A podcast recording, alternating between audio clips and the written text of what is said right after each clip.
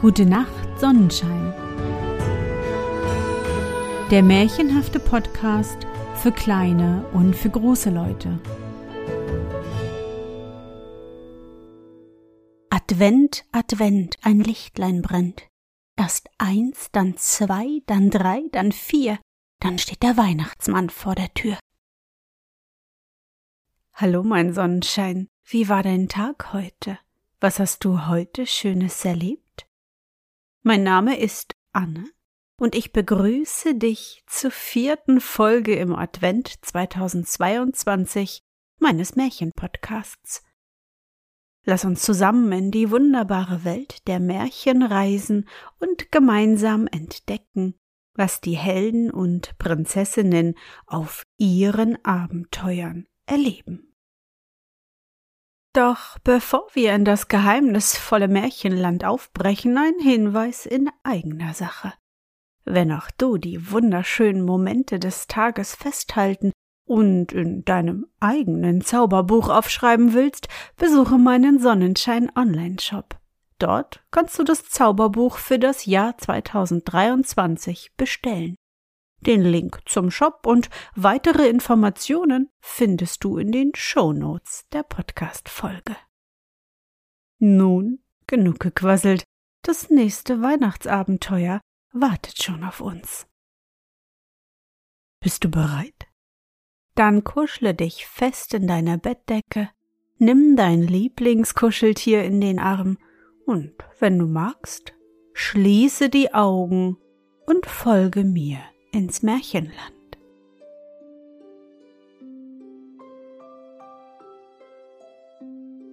Jugend ohne Alter und Leben ohne Tod. Es war einmal, wie es keinmal war. Wär's nicht gewesen, würde ich es nicht erzählen. Es war einmal ein großer Kaiser und eine Kaiserin beide jung und schön, und da sie sich Kindersegen wünschten, taten sie alles, was dazu nötig ist. Nämlich, sie gingen zu den Hexen und Philosophen, damit diese aus den Sternen lesen möchten, ob sie Kinder haben würden oder nicht. Aber es war alles vergebens. Schließlich hörte der Kaiser, dass in einem nahen Dorfe ein weiser alter Mann lebte und schickte zu ihm, um ihn rufen zu lassen. Die Abgesandten aber kamen mit der Antwort heim, wer ihn brauche, möge zu ihm selber kommen. So brachen also Kaiser und Kaiserin auf und nahmen einige Herren ihres Hofstaats, Gefolge und Soldaten mit sich und gingen in das Haus des weisen Mannes. Als der Alte sie von ferne kommen sah, ging er ihnen entgegen und sagte sogleich Seid willkommen, aber was willst du wissen, Kaiser? Der Wunsch, den du hegest, wird dir Trauer bringen. Ich bin nicht hier, um dich danach zu fragen, sagte der Kaiser, sondern um zu wissen, ob du irgendwelche Kräuter hast, die du uns geben kannst, damit wir Kinder bekommen. Ja, die habe ich, entgegnete der Alte. Aber ihr werdet nur ein Kind haben. Es wird ein schöner, liebreizender Knabe sein, und er wird euch nicht erhalten bleiben. Nachdem der Kaiser und die Kaiserin die Heilkräuter genommen, kehrten sie froh zum Palaste zurück, und nach einigen Tagen fühlte sich die Kaiserin schwanger. Das ganze Reich, der ganze Hof und alle Dienerschaft freuten sich über dieses Ereignis. Ehe aber noch die Stunde seiner Geburt kam, begann das Kind ein Geschrei, das keine Zauberkunst zum Schweigen bringen konnte. Da fing der Kaiser an, ihm alle Güter der Welt zu versprechen, aber es war keine Möglichkeit, ihn zu beruhigen. Schweigt, Vaters Herzenskind, sagte der Kaiser zu ihm, denn ich werde dir dieses und jenes Kaiserreich geben, Schweig, mein Sohn, denn ich werde dir zur Gemahlin diese oder jene Kaisertochter geben. Schließlich, als er sah, dass er immer noch nicht aufhörte, sagte der Kaiser zu seinem Sohn Schweig, mein Knabe, ich werde dir Jugend ohne Alter und das Leben ohne Tod geben. Darauf schwieg das Kind und kam zur Welt. Und die Hofleute schlugen die Pauken und bliesen die Trompeten, und im ganzen Reiche herrschte große Fröhlichkeit eine ganze Woche lang. Je mehr der Knabe wuchs, desto nachdenklicher und sinnender wurde er. Er ging in die Schulen und zu den Philosophen, alle Gelehrsamkeit wurde ihm zu eigen, so dass der Kaiser vor Freude starb und wieder auflebte. Das ganze Reich war stolz, dass es einen so weisen und wohlgebildeten Kaiser, gleichsam einen Kaiser Salomon haben würde.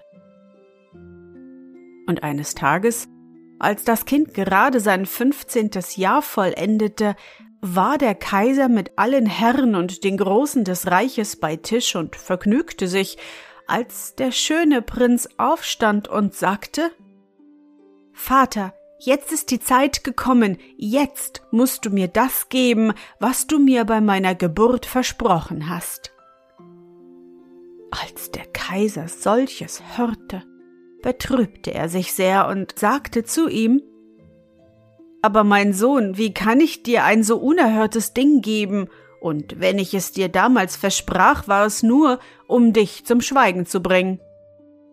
Wenn du es mir nicht geben kannst, Vater, bin ich gezwungen, die ganze Erde zu durchwandern, bis ich das mir Versprochene finde, deswegen ich zur Welt kam. Darauf fielen alle Herren und der Kaiser ihm zu Füßen und baten ihn, das Reich nicht zu verlassen, weil, wie die Herren sagten, sein Vater jetzt alt würde und sie ihn auf den Thron erheben und ihm die schönste Kaiserin unter der Sonne zur Frau geben wollten, aber es war unmöglich, seinen Entschluss wankend zu machen, denn fest wie der Fels bestand er auf seinen Worten. Als sein Vater aber all das gesehen und wohl erwogen, gab er ihm seine Erlaubnis und machte sich daran, ihm die Zehrung auf den Weg und was er sonst noch brauchte herzurichten. Dann ging der junge Held in die kaiserlichen Stallungen, wo die schönsten Rosse des Reiches standen, um sich eines auszusuchen. Aber wenn er die Hand an den Schwanz der Rosse legte, warf er sie zu Boden und so fielen alle Pferde nieder. Schließlich, als er gerade hinausgehen wollte, ließ er seine Augen noch einmal durch den Stall schweifen und erblickte in einer Ecke ein krankes, mit Geschwüren bedecktes, schwaches Pferd, auf das er zuging. Als er es an den Schwanz fasste, wandte es ihm den Kopf zu und sagte Was befiehlst du, mein Gebieter? Ich danke Gott, dass er mir dazu verholfen hat, dass noch einmal eines Helden Hand mich berührt. Und sich fest auf die Füße stellend, blieb es gerade stehen. Da sagte ihm der junge Held, was er im Sinne habe zu unternehmen, und das Pferd entgegnete um deinen Wunsch erfüllen zu können, musst du von deinem Vater das Schwert, die Lanze, den Bogen, den Köcher mit den Pfeilen und die Kleider, die er als Jüngling trug, verlangen.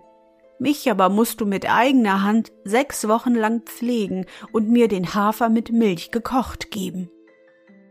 Als er vom Kaiser die Sachen erbat, die ihm das Pferd angeraten hatte, rief dieser den Haushofmeister des Palastes und befahl ihm, alle Kleidertruhen aufzuschließen, damit sein Sohn die, welche ihm gefielen, auswählen könne.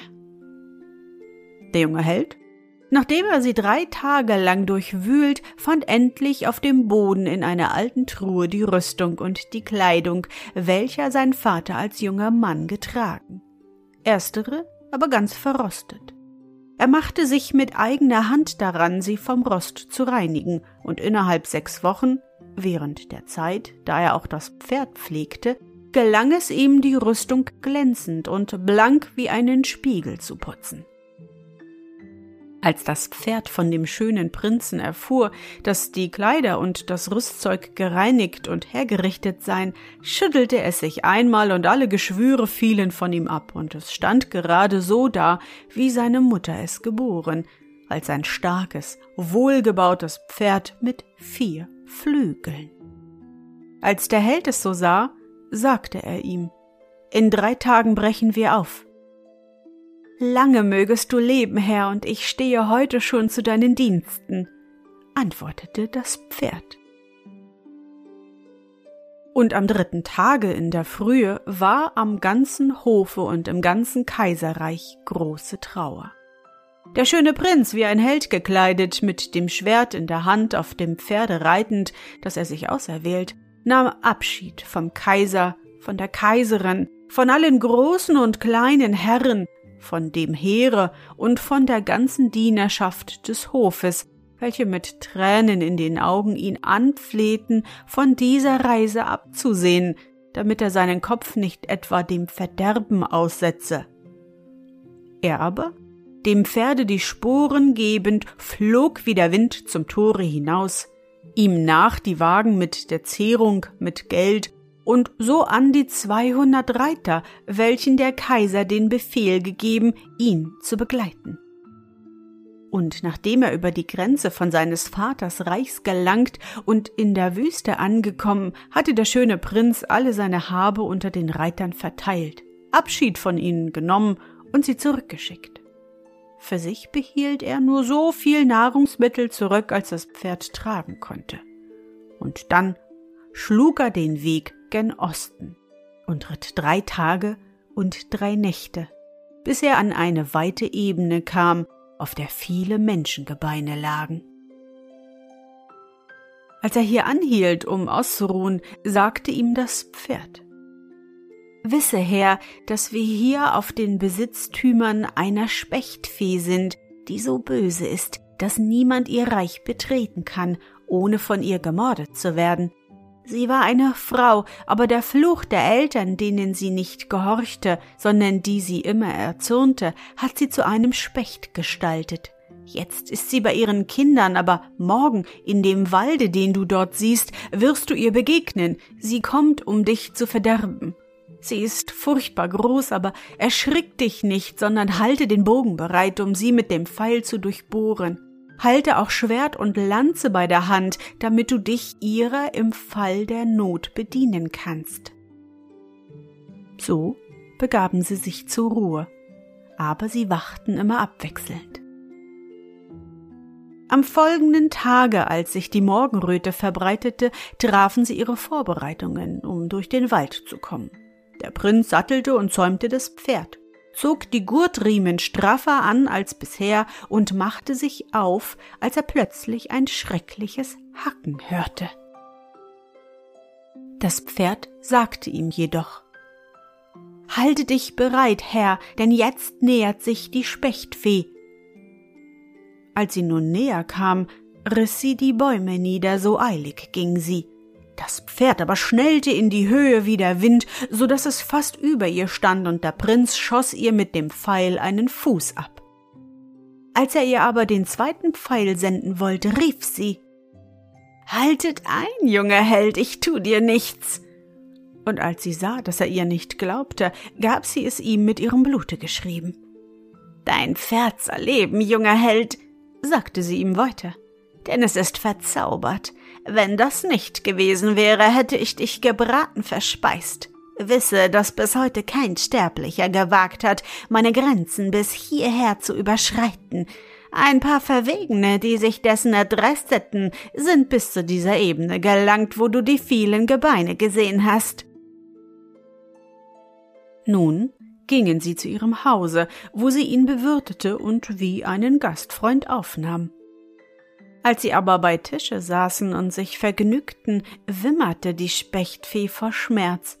Da zog er den Fuß, welchen er ihr abgeschossen, aus dem Reisesacke, indem er ihn aufbewahrt hatte, setzte ihn ihr an und er heilte auch augenblicklich. Sie aber hielt vor Freude drei Tage hintereinander offene Tafel und bat ihn, sich zur Frau eine ihrer Töchter, die alle drei schön wie Feen waren, auszuwählen. Er aber wollte nicht, sondern sagte ihr, was er suche, worauf sie entgegnete.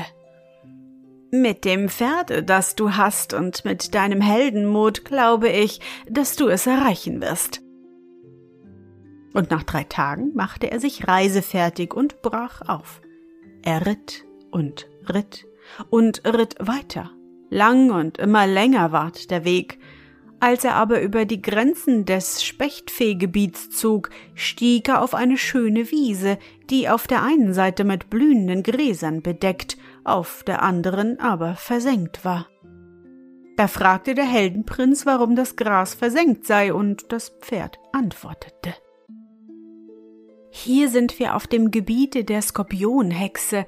Sie ist die Schwester der Spechtfee. Sie sind aber beide so böse, dass sie nicht zusammen leben können.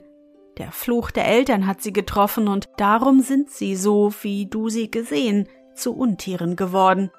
Ihre Feindschaft ist über alle Begriffe. Sie wollen sich gegenseitig immer Land entreißen. Wenn diese sehr erzürnt ist, speit sie Feuer und Pech.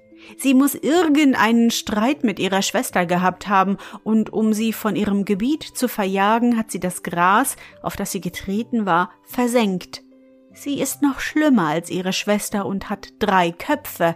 Wir wollen jetzt etwas ruhen und morgen mit dem frühesten bereit sein. Am anderen Tage bereiteten sie sich vor wie damals, als sie zur Spechtfee gelangten und brachen auf. Bald hörten sie ein Geheul und ein Rauschen, wie sie es bis dahin noch nie vernommen haben.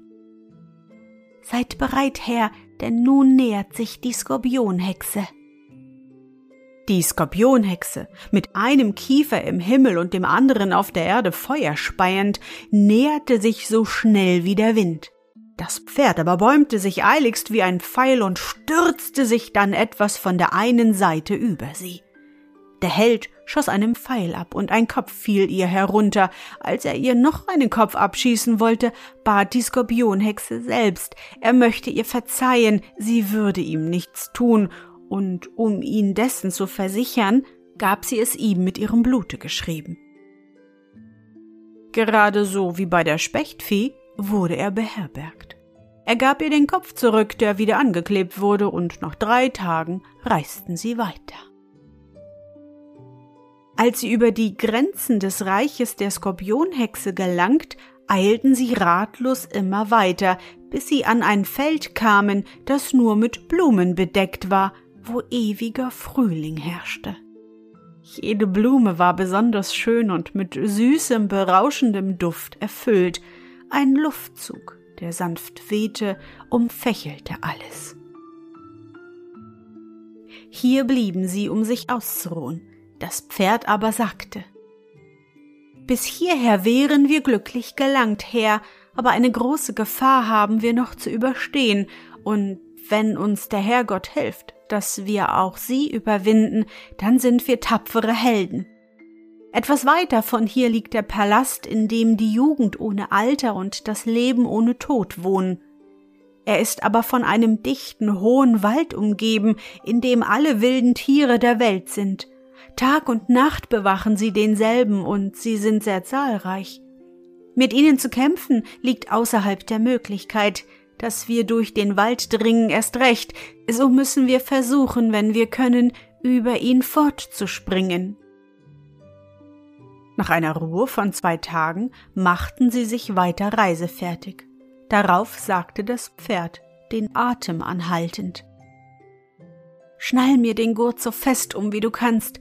Wenn du mich dann bestiegen hast, halte dich fest, auch an meiner Mähne, die Füße drücke an meinen Hals, damit du mich nicht hinderst.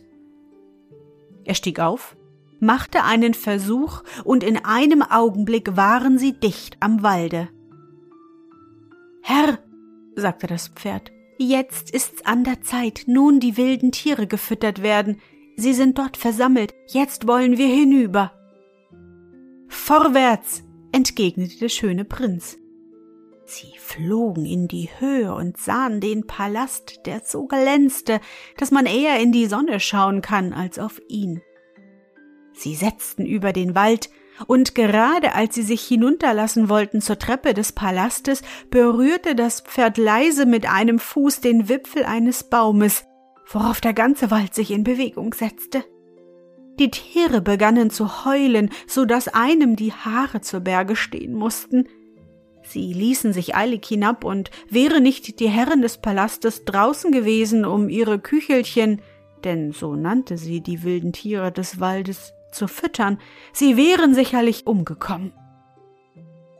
Sie verschonte sie aus purer Freude, denn sie hatte bisher noch nie eine Menschenseele bei sich gesehen. Sie hielt die Tiere zurück, beruhigte sie und sandte sie auf ihren Platz zurück. Eine große, schlanke und liebliche Fee war sie und gar zu schön. Als der junge Held sie sah, blieb er erstarrt stehen. Wie sie ihn aber so ansah, fühlte sie Mitleid mit ihm und sagte Willkommen, schöner Prinz, was suchst du hier? Wir suchen die Jugend ohne Alter und das Leben ohne Tod. Dann stieg er vom Pferde ab und trat in den Palast ein.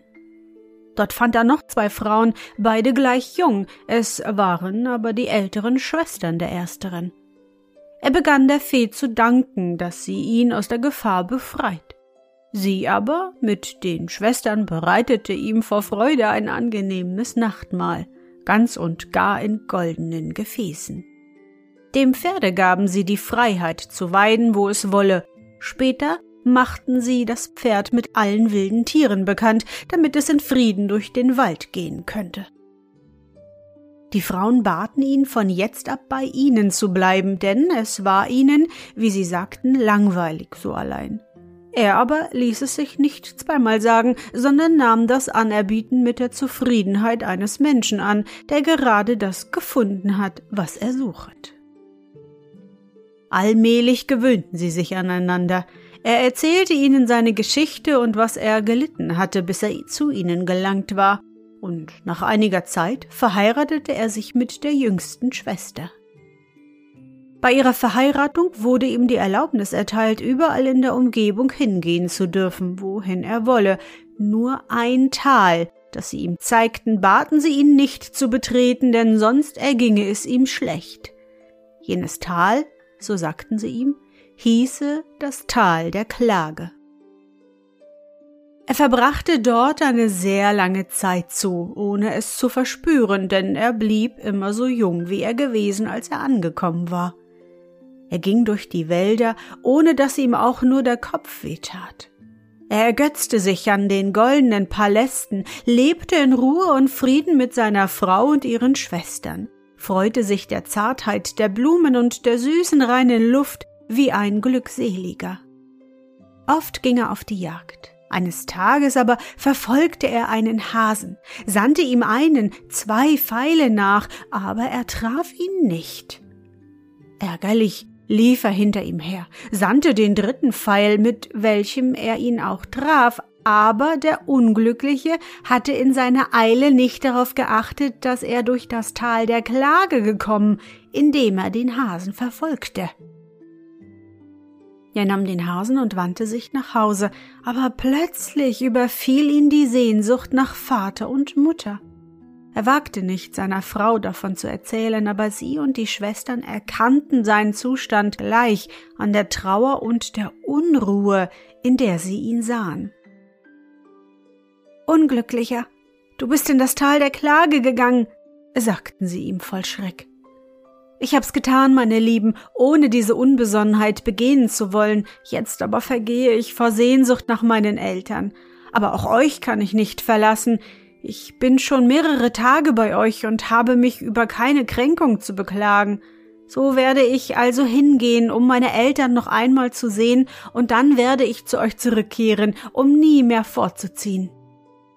Verlass uns nicht, Geliebter, deine Eltern leben schon seit Hunderten von Jahren nicht mehr, und selbst du, wenn du einmal gehst, wirst, so fürchten wir, nie mehr zurückkehren. Bleibe bei uns, denn eine böse Ahnung sagt uns, dass du umkommst.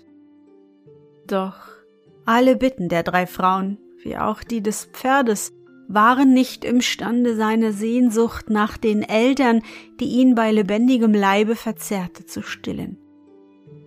Schließlich sagte ihm das Pferd Wenn du nicht auf mich hörst, Herr, wird das, was dir zustößt, nur deine eigene Schuld sein. Ich will dir etwas sagen, und wenn du meine Bedingung annimmst, bringe ich dich zurück.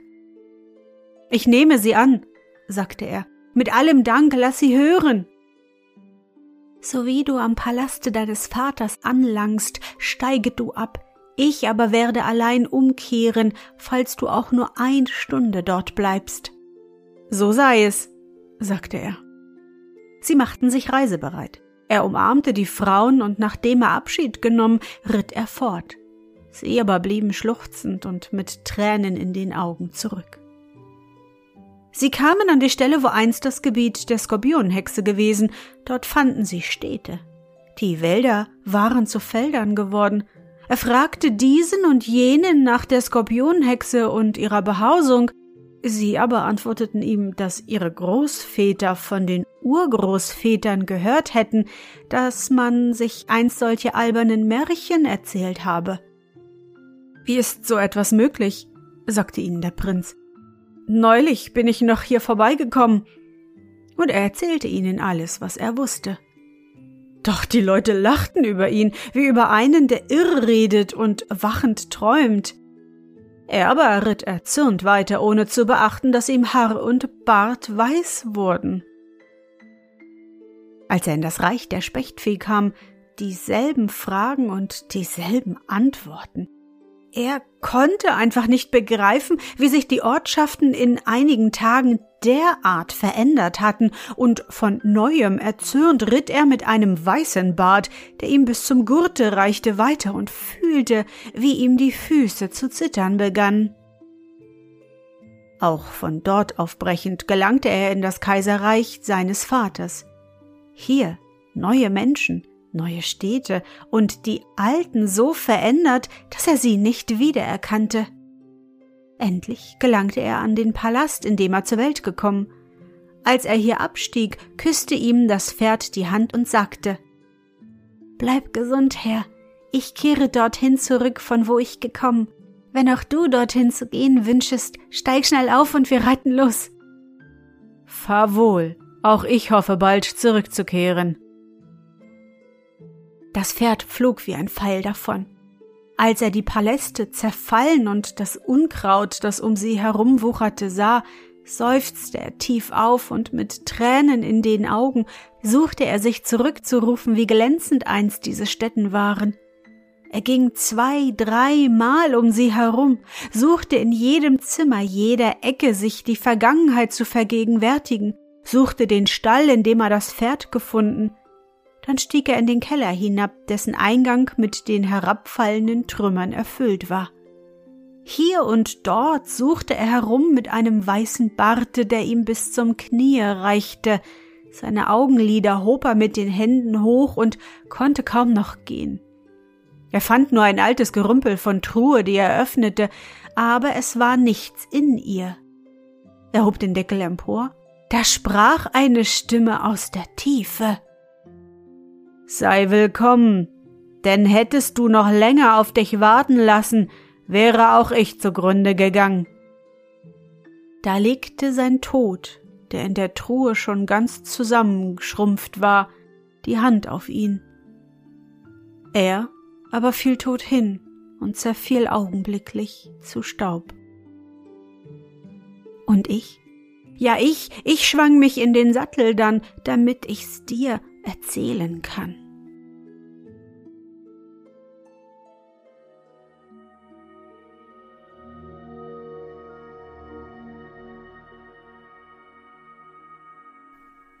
Na Sonnenschein, bist du noch wach?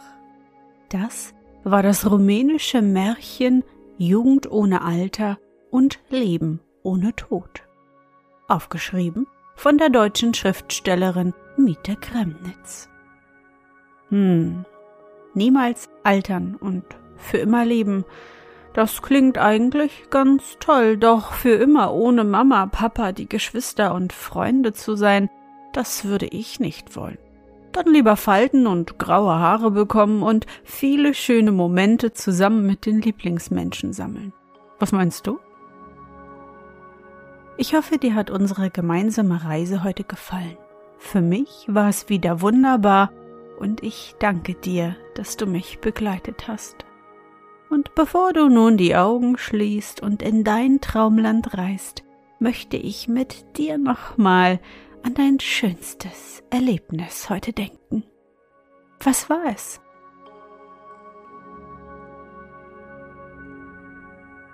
Vielleicht hast du zusammen mit Opa ein kleines Vogelhäuschen gebaut, es draußen aufgehängt und heute, ja heute, hattet ihr Besuch von einem kleinen Eichhörnchen. Wie aufregend. Versuche dich an dein schönstes Erlebnis heute zu erinnern.